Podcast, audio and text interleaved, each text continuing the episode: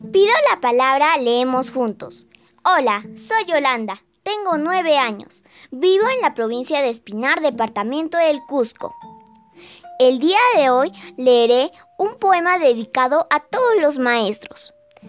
El título de este bello poema es Quiero ser como tú.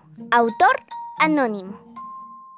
Gracias maestro por ser un ejemplo para mí. Cuando pienso en todo lo que me has enseñado y me veo en tu reflejo, quiero ser como tú, inteligente, interesante y comprometido, positivo, confiable y modesto. Yo quiero ser como tú.